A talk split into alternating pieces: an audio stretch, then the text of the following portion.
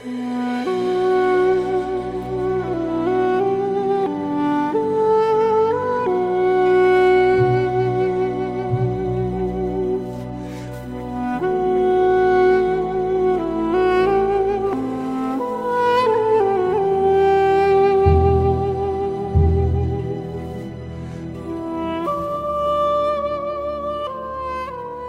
好，听众朋友们，大家好，这个欢迎收听这个新一期的 HFOTA。这次有幸啊，请到一位这个算是资深的著名刀司令啊，也不著名，资深刀司令瓜先生，这个或者说人称 Melo，Melo 老师给大家打个招呼。大家好，大家，大家好，大家好，大家好啊！非常荣幸，非常荣幸啊！我在这个马上要到 TI 十一的这个光这个时间点啊，能来跟这个 LED 同志做这样一期这个节目啊，非常荣幸，非常荣幸。哎，也咱也别扯那些没用的，我们本来也不是什么正式节目啊。平常我跟苗总我们俩录音就直接哎开始了，开始了，然后就开始进期，也没啥打招呼。这不这次苗总不在嘛，这个也平常也不会说什么开场语，来稍微意思意思，来给大家这个介绍一下，有个嘉宾，也就这事儿。今天呢，就我 LED，咱大家都熟，还有这个 Melo，就今天就我们俩，这不是哎。T.I 马上开打了嘛？T.I 十一开打了，这个昨天啊，也不是昨天，前两天真世界也 T.I 十的真真世界也放出来了。这会儿呢，咱就把这个趁这个时间把这个事儿稍微聊一聊。虽然，哎，我先说我吧，我这个老原玩家，我是 T.I 七开始，T.I 七决赛那天晚上，当时我在朋友家没事儿干，打开了这个决赛日的比赛，当时老黑羊打 Liquid 白热组嘛，白热组决赛。我从那会儿开才开始这个看到他比赛的，然后你说玩嘛，实在没玩过两把，可能七点零刚开那会儿玩过一玩过一会儿会儿，再之后就真没玩过了。然后我可能说，哎，你说我可能说相对来说久一点吧，因为我最开始应该来讲就是魔兽争霸三，魔兽争霸三，然后大家都知道，后来在那个浩方 VS，你是后边那个幺幺打那个刀塔一天梯。然后后来 V 社的把这个版权搞定以后，他出那个《DOTA 二》。最开始那个时候，国服《DOTA 二》你得抢那个激活码。那个时候我记得最火的时候，淘宝上边一个码得炒了好几千、好几百块钱。然后后来他那个码放开以后，一直都说自己是内测。我现在还记得那个时候内测的那个国服那个封面小火枪拿拿着枪，你知道吗？那个时候，哎呦，这真元老开始说。就咱打这个《刀塔二》这个游戏，不说《刀塔一》，光《刀塔二》就真元老。哎，行，那还是咱入题入正题，正题是说这个 TI 说说职业圈嘛，咱毕竟本本身我也不打，咱说打的也没那么重要。入正题之前呢，稍微就跟大家观众们吧摆一个立场，就呃，不管我也好，还是这个 Melo Melo 同志也好，我们两个呢，这个说实话就 A 黑。呃，虽然这个目前这个。这几年吧，这个 AME 这位选手也好，包括说目前老干爹这个战队的这个人气啊，包括实力，或者说这个赛场表现都怎么说有目共睹，也备受争议。但是目前我们两个是一个 A K 的立场站过来的。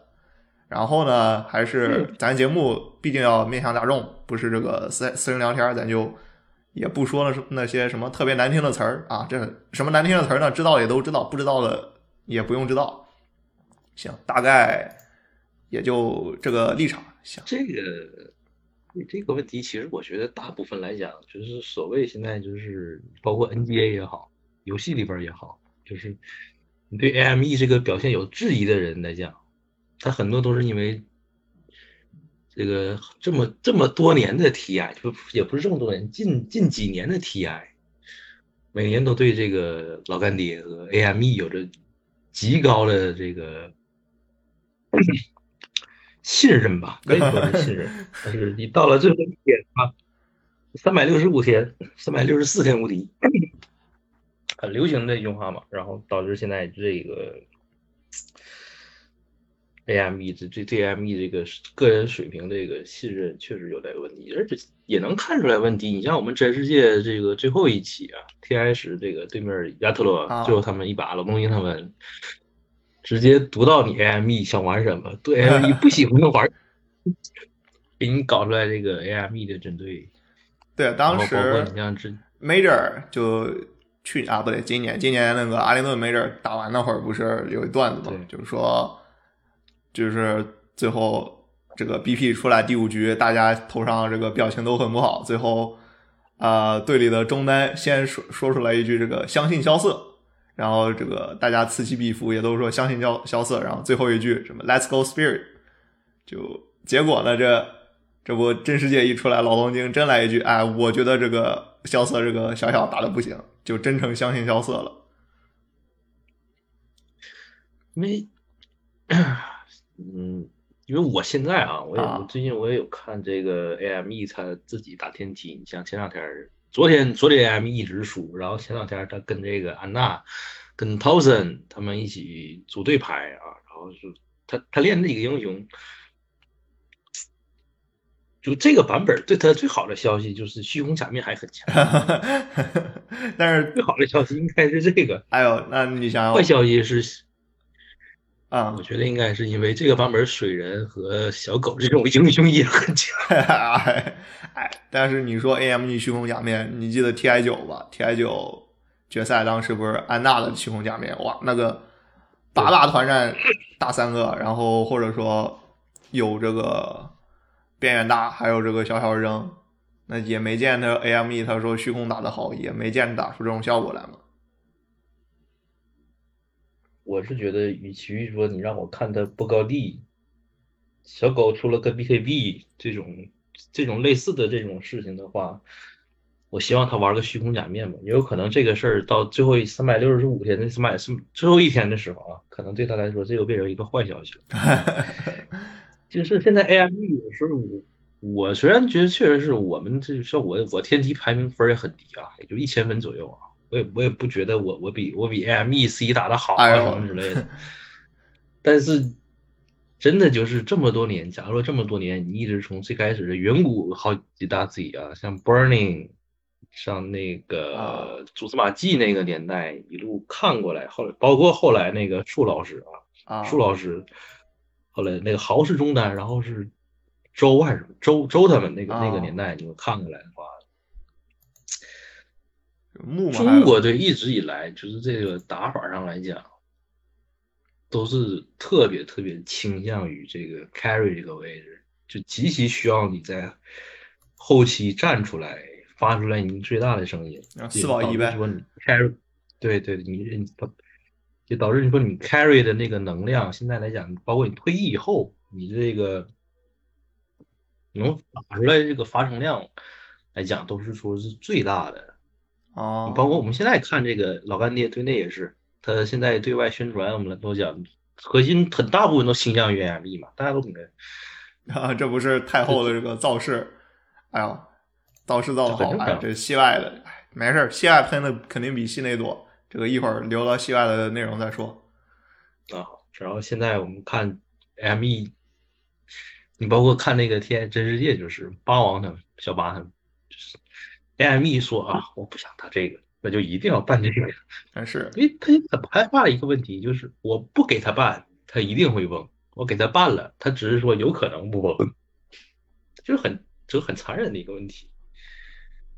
但是，就到这个很更残忍的话题来讲，就是国内这些战队，你没有更好的 C 可以指望，哎，是中国现在你没有更好的你没有新人，这一号位一个个，哎，一号位其实他是一个需要队友创造空间、创造局势的一个位置，那你说不定这个只是其他的选手没有拿到这个空间，那他们对吧？你让你让外联保他的，可能也不会那么差。那哎，也不能这么说。你说前段时间他们那帮人在 eHome 打的时候，eHome 大哥谁？塞拉啊，对，职业职业生涯末期的塞拉。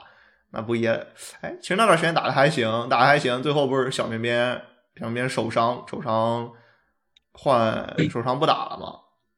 那段时间不好了，然后当当时 AME 在哪？AME 在 CDEC，CDEC 一闪嘛，那那会儿 ID 是就被人不也被那个发挥那个稀烂？但是说实话，你这么看的话，一个是职业生涯末期的塞拉，一个是当时的 AME，对吧？就换了一批队友。那个表现也有目共睹。那只能说不一定他真的是最强的 C，他只是队友给他创造的这个空间，这个环境比较好，然后这靠着这个水厂的这个营销，把这些什么学霸酬勤乱七八糟的这个人设给他安好，那他就成了那个风口上的猪了，对吧？有没有这个可能呢？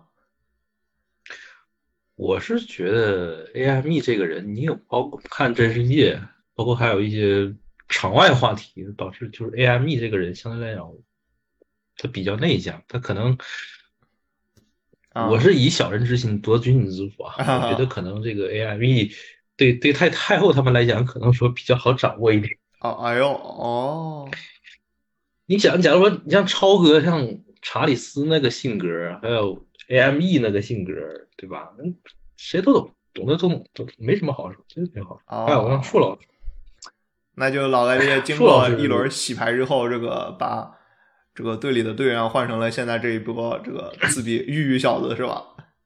之前那些喜欢跳的，这个都全都清理门户了。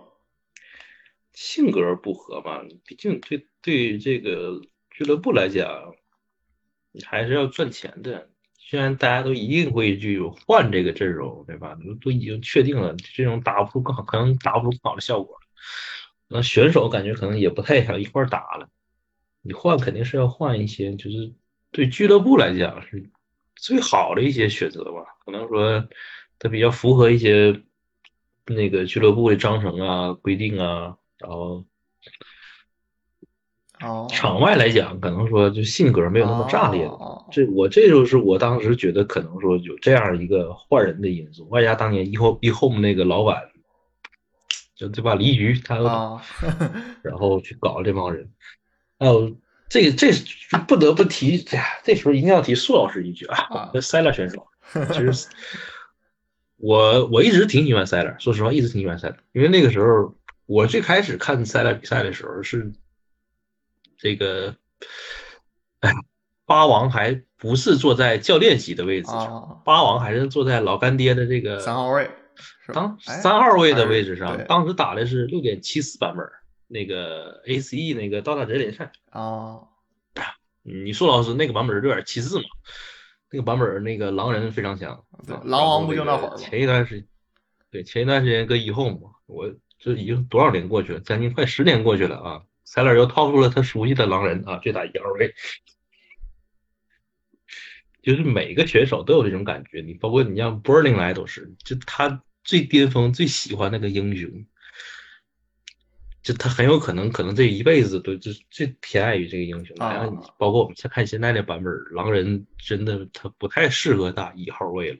对，就不仅仅是这个版本的，是这好几个版本，一两年来讲。这个狼人都已经不再适合打一号位了。你说三三四年前，狼人可能还能打个中单，打个中单走走走游走。现在就自从改了那 A 让之后，基本上就只来只拿来打三了，对吧？主要不是不是因为别的原因，就是因为他那个 A 让太适合打三了。你看这个 A 让改的给他加个什么变身，给他变身体属性之类的，他可能还得去打打一号位，很正常，应该是。因为我们看这这几年这个冰蛙他们做的更新，嗯，这就不得不提到这个，可能到到他这个历史可能是绕不出去这个 OG 这个这个队伍啊，是 OG 这个队伍拿出来这种小精灵啊、小小啊这种绕腰套了以后，我看现在维基的这个这个冰蛙的改动，小精灵砍废了吧？没有大哥了吧？小小给你砍废了吧？没有大哥了。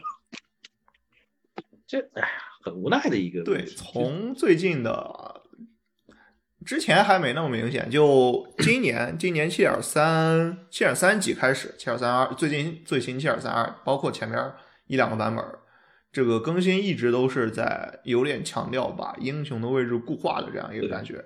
你是不光是位置，甚至打法，之前卡尔卡尔当年不是一冰冰灵卡火卡一块打嘛？后来就七点三二改了之后。就冰蛙让你必须前期冰雷卡，然后后期打火卡，然后硬魔也是给你强行让你玩物理，这法系就打不了。那火猫那三那三魂给你废了，的确有这个感觉。我们之前说刀塔，刀塔这个这游戏它魅力在哪里？就是它同样作为这个同一类型的游戏，相比于其他来说，它有这个深度。其中深度之一就是这个英雄定位的一个这个摇摆。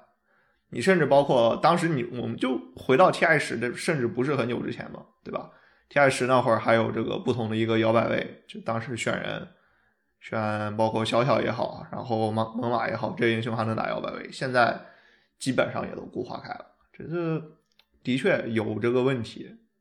我也不知道冰蛙咋想的，这个咱也不是什么威社内部人员，也只能说最近的版本它。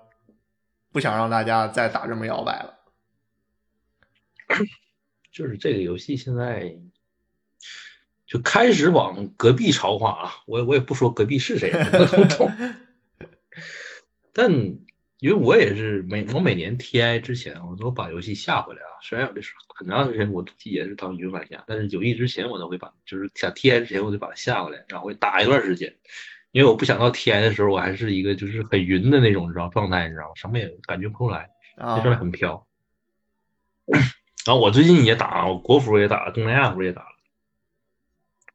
我得出来一个就是很痛苦的感觉啊，因为刀塔这个游戏，因为首先那个版本的原因，这个防御塔，大家都说防御塔现在开了一个塔防以后，那根本就不是防御塔，那是无敌的无敌的散弹枪。主经常我们，你像我打了打赢一波团战啊，对面可能剩一个，甚至被团灭啊。对，我们带一波兵线啊，终于推了过去，然后对面开启了塔防，防御塔跟神仙一样击炮，把你人喷的够呛，还把你兵都吃光了，然后你还等下一波兵过来。你像后期还好，你复活时间都是一分钟，甚至说两分钟。你前期的时候可能几十秒、十几秒，人就活了，人活了。你塔又没掉，人家几个 TP 砸下来，然后你被反打，你要撤的好还行，你不撤不好的话，可能就直接你送对面一波团灭啊。是，然后我也觉得这个问题经常导致说现在打一局来讲，如果说除非说水平上你有特别碾压的优势，基本上你就很容易拖到五十分钟、六十分钟甚至更久。嗯，对吧？当以前以前。这个版本之前那个最开始出来那个终极装备那个版本，我印象中我打一天我可能都看不到几回五级装备，我都看不到巨人之戒、海盗帽这种东西。然后现在打一打很容易能看到，你真时不时就能看到这种装备。嗯，而且刀塔这个游戏为什么说它这个它成瘾性很高？爱玩的特别爱玩，可以说是成瘾性，可以说成瘾性。那就是因为它这个。你赢，他的首先套路多，花招多，而且你打打很长时间，你赢了以后，给对面带来那种痛苦的感觉，你能他有多痛苦，你就有多快乐。这个把快乐建立在他人痛苦之上的游戏是吧？对对。而且就相对来讲吧，假如你输了一局刀塔，你打了六十分钟、七十分钟，你很你就是你全神贯注，你很集中，就压力很大。啊，对。打刀塔这个游戏，它。他对手来讲，我觉得还好，但是他对脑袋和你这个肾上腺素这个压力特别特别大。你可能前十秒你把对面 C 弄死了，嗯，然后你这个肾上腺素刚开心刚起来，后十秒对面一个谜团可能拉个大，对面这个二号位什么蓝猫什么切了一套技能把你带走了，你瞬间你这你这局势就逆转了。这么来反来反复以后，对你这个 肾上腺素这种激发呀带来的影响啊，可能非常大。哦，你不像联盟，我我也我也最近我也都打几把联盟。哎呦，就联盟 震怒了懂，你懂吗？哎，没事我老撸狗，我我玩英雄联盟时间比刀塔二还长，我我坦白了。对你刚刚说这个，你可能对你刚刚说这个问题嘛？就为啥不一样呢？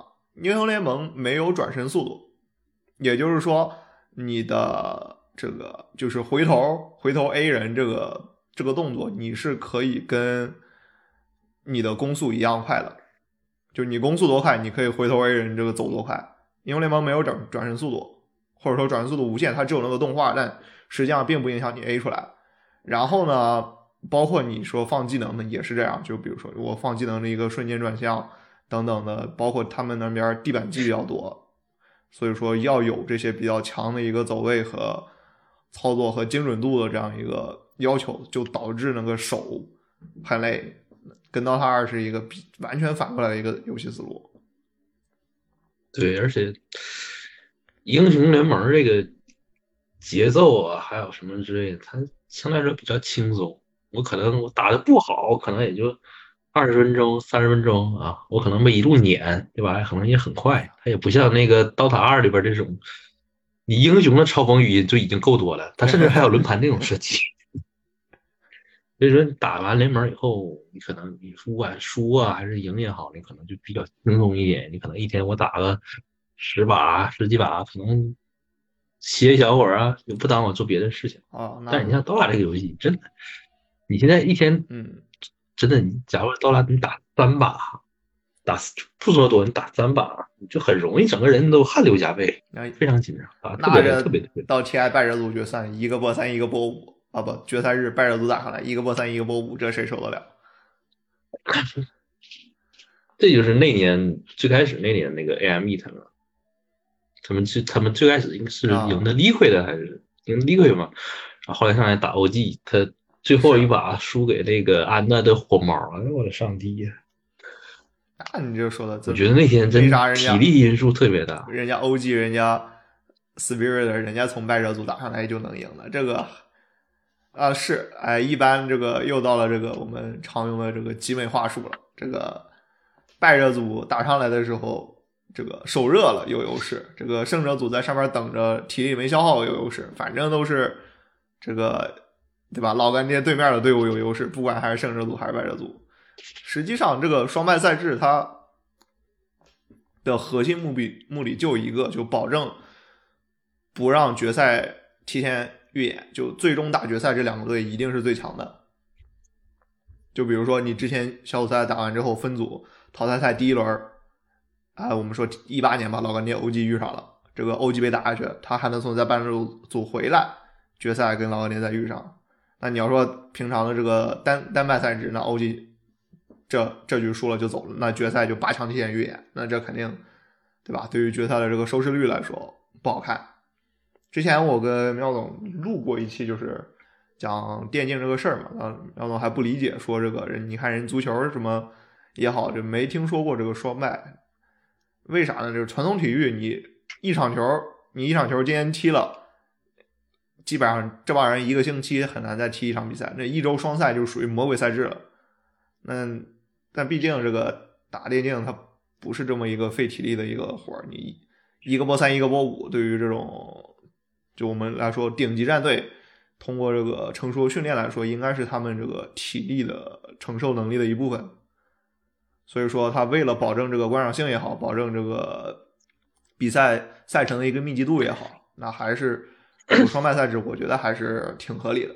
那根本不存在说什么到底胜者组还是败者组队伍到决赛场上有优势这个说法。我一直都觉得这个这个这个制度一直都很合理，因为从最原本的角度来讲，就大家都都有从掉到败者组这个风险啊，对吧？人家老干爹比你少打几场，凭什么？就凭老干爹之前打所有比赛，就就只输过一小场。人家别的比赛没输过，你 Team Spirit 那个雪碧为什么说你就从败者都打多打好几场？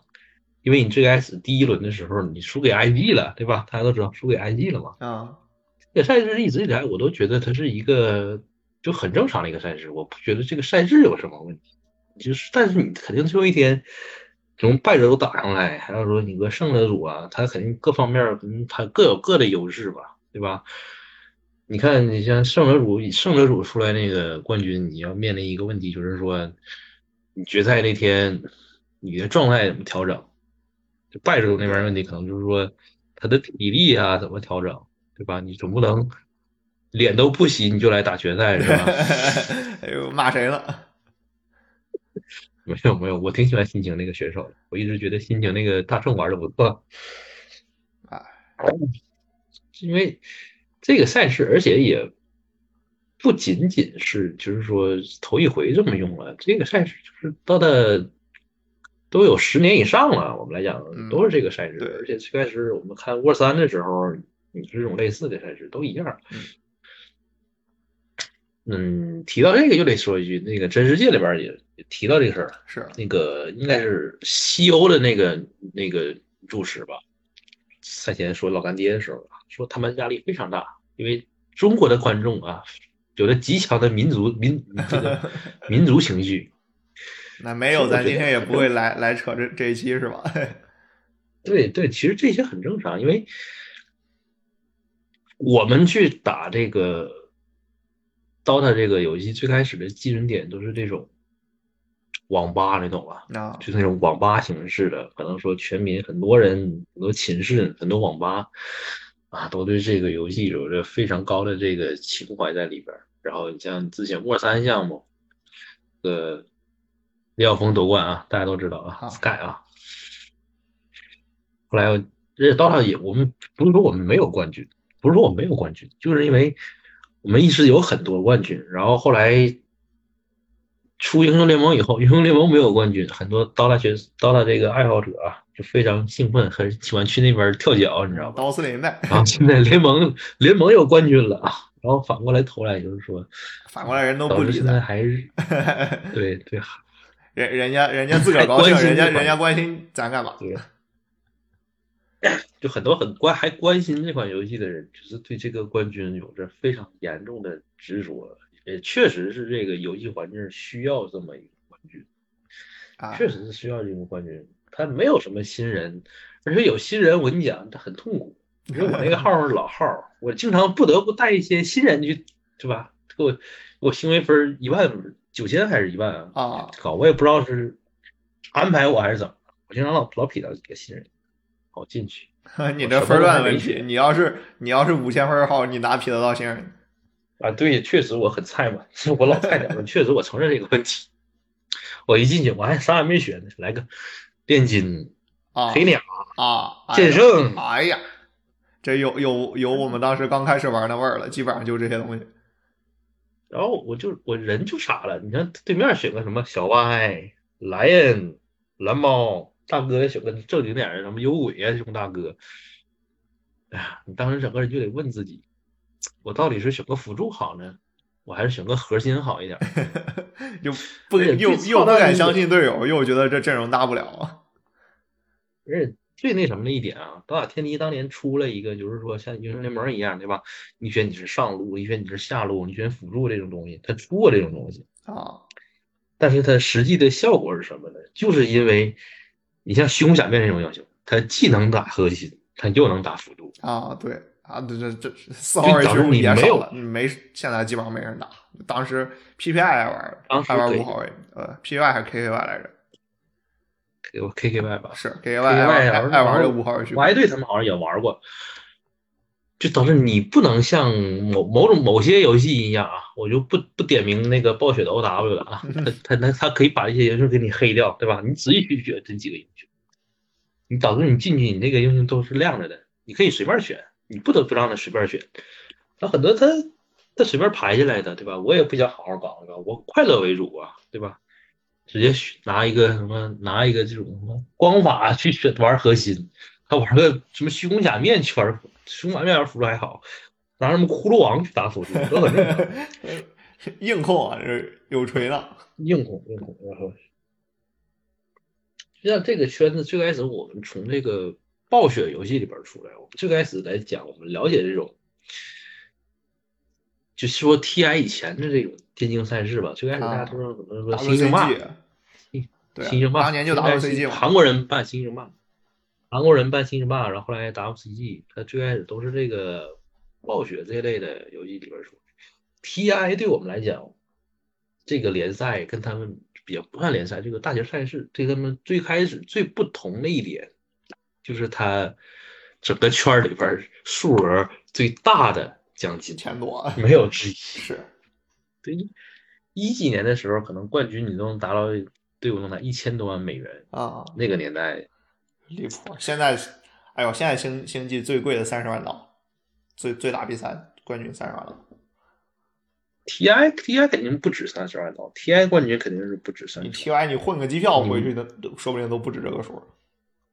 对你 Major 可能说这就三十万刀，现在我们感觉现在都 Major 不止，Major 百万以上，minor 三十万，minor 这个数大概我觉得我们之前来讲，可能像 DZ 老师他们那一辈，这个到了他们也 e home 的时候，三十万刀啊！我的上帝！这他们去打比赛，可能给个三十块就不错了。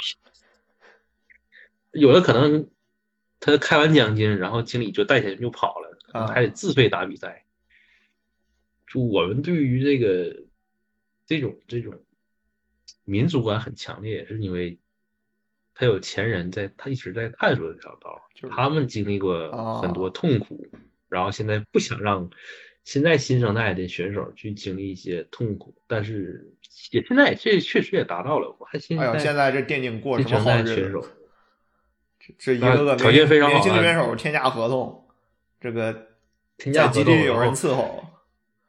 对，住在酒店有阿姨给做饭，当年这很难想象还有这种条件。他现在条件是好了，但是带来成绩不行了是吧？对你竞技的这个水平有下降，竞技的水平是有下降。因为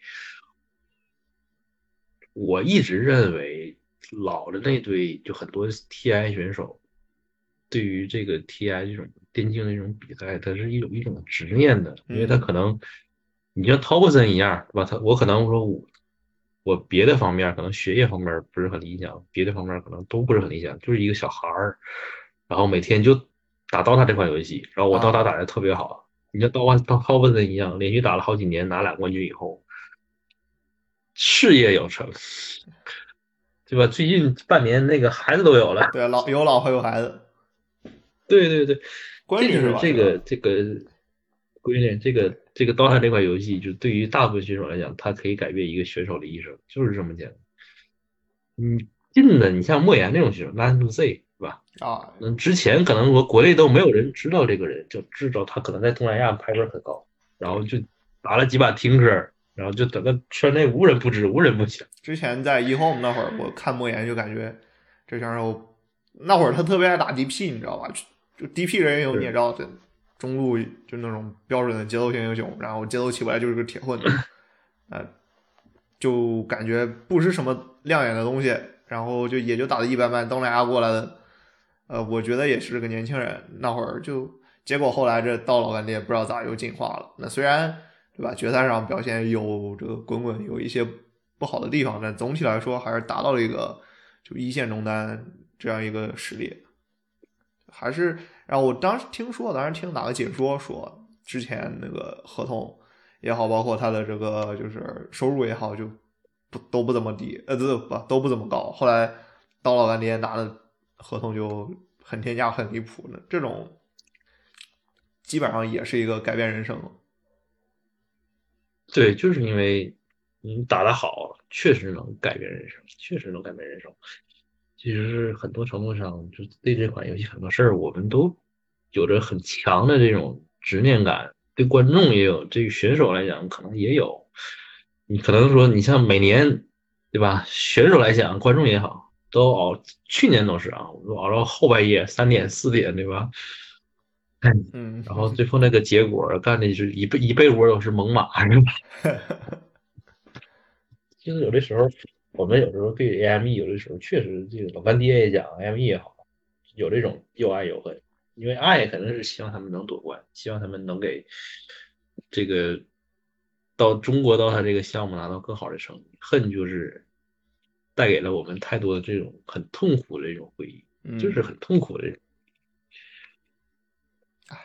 主要年年被他折腾。你要说每年换换一个队吧，决赛上那也可能也不会这么难受。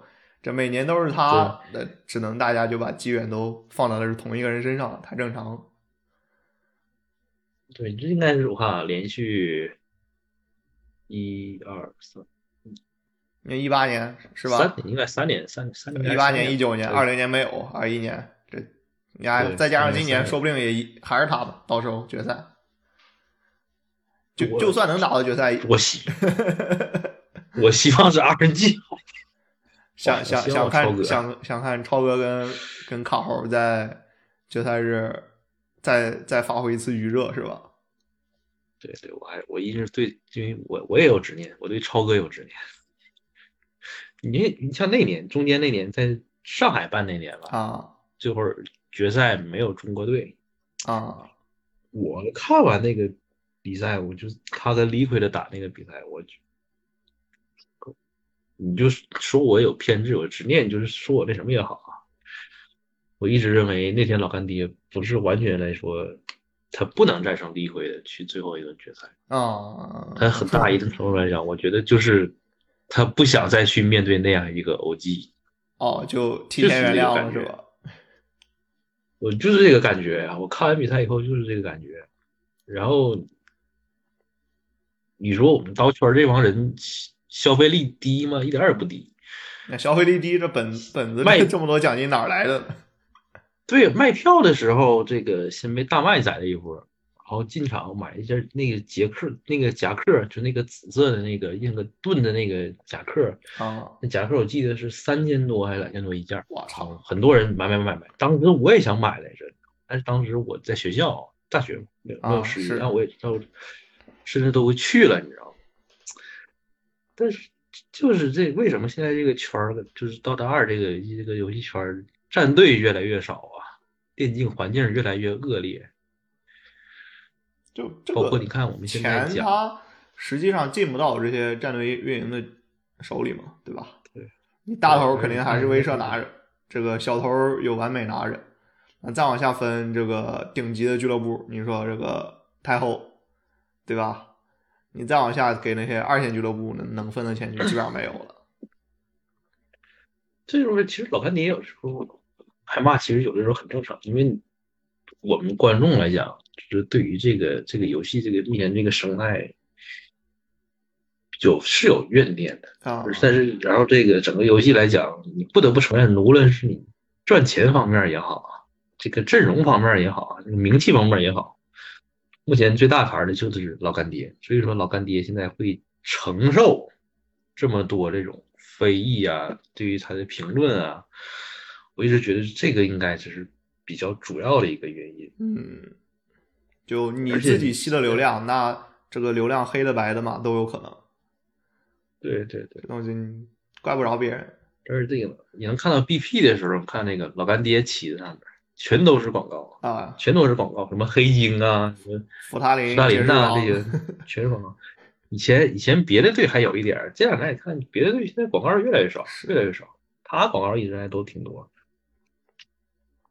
就是他还能就是老干爹在这个圈子里边他还是说赚钱啊、商业运营这方面儿还是一流。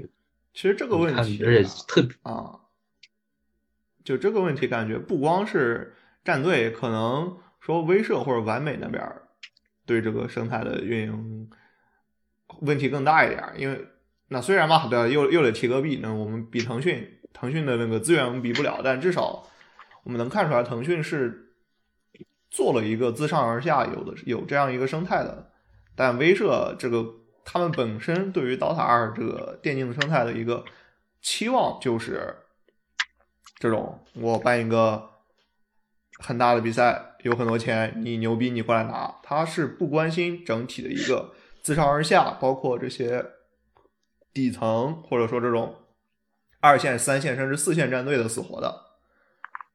那这样就导致说你没有底儿可以拖，只靠只能养得活那几个尖儿的话，那这个底下的生态肯定没法指望。那假如说到某一天你这个繁荣不够那么繁荣了，然后你尖儿上的成绩不行了，那你底儿就垮了。那底儿垮了，尖儿就更掐不着了。这基本上就是一个恶性循环，就是从这么开始的。我们现在看这个，因为这个这个这个东西，我觉得就是可能说就是亚洲人可能跟欧美对于这个这个电竞这个东西的理念就有问题。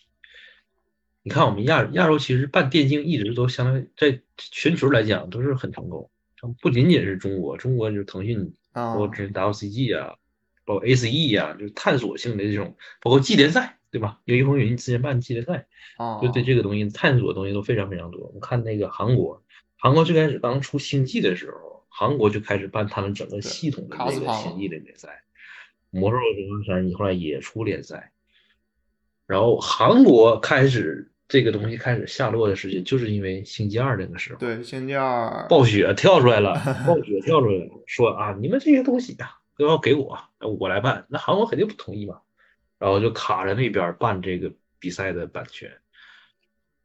因为不仅仅说是威瑟，威瑟对于这个 DOTA 二这个职业这个环境，他有他的问题。因为说白了，就是他一直不觉得这是一个职业比赛，这只是说是一个 party，party 顺道决出来一下，大家谁玩这个游戏玩的最好啊？对，基本上是。其实无疑是很长一段时间对这个东西他都有这种执念，包括今年他更懒了，他直接把这个比赛，他把 DOTA 二跟 CSGO 的比赛直接打包给那个 PGL 是来做这个。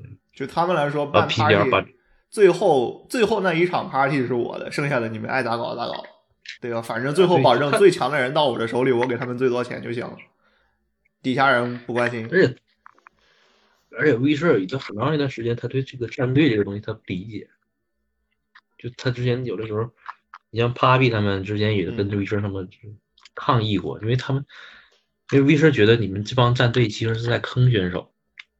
嗯，他觉得选手明明可以拿到这个比赛的全部奖金，你们还要抽成一部分。然后你们其实对选手有什么？就在 V 社的观点来讲，他们从来他不觉得战队对选手有什么指点吗？他只不过觉得你借个势。但是我们实际来讲，这观点确实是有问题。对，确实是有很大的。你要说我们对比传统体育俱乐部是真正有传承的东西，有传承的东西，这个。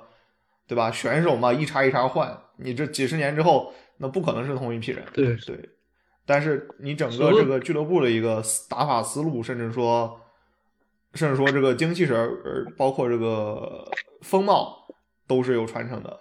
你不能说我换一批人，这整个俱乐部的这个精神面貌也好，包括这个这个对对于这个粉丝的一个表现也好，就完全不一样，那这没人买账。因为属于很那什么一句话啊，他老一辈打电竞的选手，他他压力很大，他有的时候都不得不冲击出那个成绩。因为我这场比赛打不好，输了，我可能回家连车票钱，我下顿饭我都没地方吃他有这种俱乐部兜底以后，就是你可能说短时间以内你发的发打的不好啊，有一些场外因素干扰啊，你好歹说你有地方待着，你有饭吃，你不至于饿死。他他给你提供这个条件，给你提供这个训练这个环境，说白了，它是一个兜底性质的东西，兜底性质的东西。他既然是来兜这个底的，只不过你要包括腾讯对于这个东西的态度，就是他至少要让你有有钱拿，对吧？不至于让你那个圈里边等着活活饿死了。他也是一种方面对于这个对选手好，还有就是这个就。也也得提到跟隔壁那个足球比赛有关系的，就是你广告这个事儿，你比赛里边你靠什么东西来插这个广告，你不插广告，你这肯定肯定没有收益嘛。你没有收益，你怎么给就各大战队去分这个东西？它不仅仅是一个联盟、两个联盟，像 NBA 国外像足球 NFL 这种联赛，它都是这么干。联盟 LPL 里边也是，像他打大龙、打小龙的时候。他会出那个中场那个娃哈哈那个广告。哎呦，你甭管怎样，人家人家他们是有广告，他们能拿那广告，能做出来广告，能拿这个有一部分收益，然后拿去再分。它这个体系它是成熟的。刀塔二这么多年来讲，他就对这个事儿就一直也没碰。嗯，他可能觉得这更纯净一点，但是也导致说 你现在这个东西商业化一直有问题，而且不仅仅是刀塔二，我们看这个。哎，就这几款游戏你都绕不过来的一个一个一个公司啊，我们的暴雪。星际争霸现在基本上就凯子烧钱，这星际争霸我了解多一点，我看的多。就底下上面大凯子，大凯子就斗鱼或者说那几家主要赞助商，然后底下小凯子就是说战队老板，就现在星际不是在搞战队联赛嘛，就是战队老板这帮人就全纯往里砸钱，就一分钱不捞的，然后就。打比赛、办比赛，带给大家看。那这个钱最后谁赚了呢？就变成奖金进选进选手兜里了。那这选手兜里也没那么多，这俱乐部更拿不着啊！不是俱乐部，那也成不了俱乐部，就战队也更拿不着钱。只能说这个生态说就属于末期，大家跟这打的老板杯没什么区别，跟那些格斗游戏现在打老板杯一样的。就上面人出钱，底下选手打，打完之后选手拿钱来讨生活嘛。现在就以就这个生态，再折腾个五年，不可能，三年最多了。这样一个生态的话，我觉得他苟延残喘还能多活几年。那现那我们看，其实暴雪有很大的问题，他你游戏游戏不更新对吧？他游戏他他一个一个赖死不拉活的态度进行更新，这我先不说他了。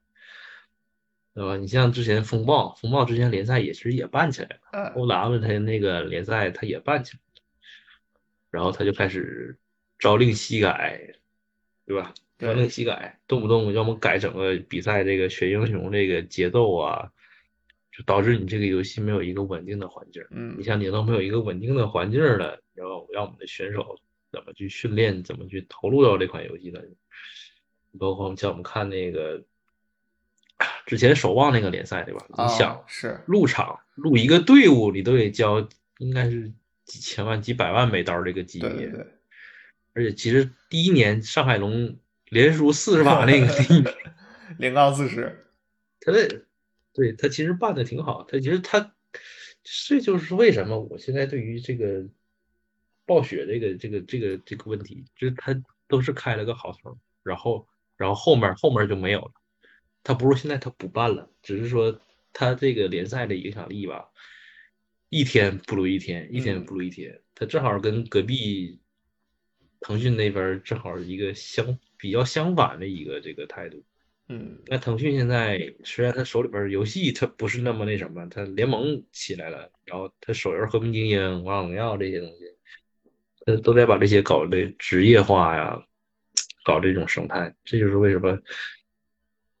所有在这个游戏里边，刀圈儿也好，暴雪这个游戏边也好，就是都有这种感觉，就是我觉得我们有着更好的游戏，但是我们却没有一个那样的生态。哎，这这个角度上对隔壁是一个羡慕的态度，羡慕的态度，绝对是一个羡慕的态度。对，但其实我们这么看，我们目前电竞，我们说腾讯他们做着最好的一个，做着最好一个赛事，最好一个生态，那实际上还是。对吧？玩家交的钱进他们手里，然后他们把这些钱再拿出来反哺市场，哦，反哺这个电竞的这个生态环境。那如果说真跟传统体育、跟足球、篮球也好比，那篮球可能不一样，篮球也是这个大家的钱进了联盟手里，联盟再分给这些队嘛。那你说足球那边，足球那边办比赛都谁办？都是足联、足这各各国家地区的足联和足协在办，对吧？然后俱乐部收入要么靠卖球衣卖。对，卖球衣、广告合作，还有这个卖门票，这样来搞的。那他们兜底是靠什么兜的呢？对吧？我们电竞这边，对吧？厂商兜底，那正常的，因为他们拿最多钱，他们该兜底。那足球这边实际上是没人兜底的。那或者说，因为他有这个受众的足够的一个广大程度，他可以靠整个国家或者说整个。这个球迷群体来兜底，那只能说你要么办得够大，你能做到说我直接独立出来一个第三方联盟，我这个没有这个厂商的控制，那要么就是说把兜底的这个任务交给厂商，但但实际上说像中央体育和电竞最大区别是啥呢？就是足球它并不是一个说我有一个公司叫这个。非法，非法是国际足联。非法虽然不是公司吧，就非法。足球这款游戏是我开发的，这足球版权是我的。我说办就办，我说不办就不办，我说停服就停服，没这个说法，对吧？但这个电竞不一样，这个刀塔二它就是它就是威慑的，威慑说我就说不办了，你就你就没得打了。那这么看来，这个隔阂目前来说是永远都无法解决的问题。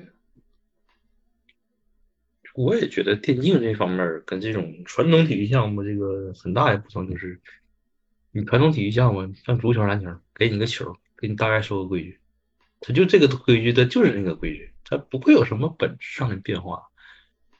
但你像那个我们这个电竞项目，且不说你这个游戏的这个更迭的时候，就迭代的时候，你能不能做到你这个底层逻辑它不改变？你就在一个同一个游戏，它这个游戏它三年和五年以前，还有包括你周围这个游戏玩家群体对这种游戏模式的这个喜好的改变，它真的非常非常难的去保证来讲，你这个游戏的整体的风格啊，底层这个规则来讲它是不变的，而就是因为你这个原因，你对于新手来讲，它就有很大的这个门槛儿，嗯，进不来门。因为你来玩这款游戏，你要学的这个逻辑，学的东西特别特别多。对，而且你就像我昨天在那个 NGA 上面看到那个帖子嘛，说他跟他朋友去那个打那个打人机，然后他啊另外三个人是队友，然后看他是中文名字，他们在日服玩的，那个就啊特意要搞他。那个屠夫最开始出就出门开始攒钱，学了一个跳刀，学了一个魔晶，拿了个魔晶，拿了个跳刀，然后直接跳那个台上面，把他朋友勾起来，吞到肚子里，然后吐出来，再勾起来，再吞到肚子里。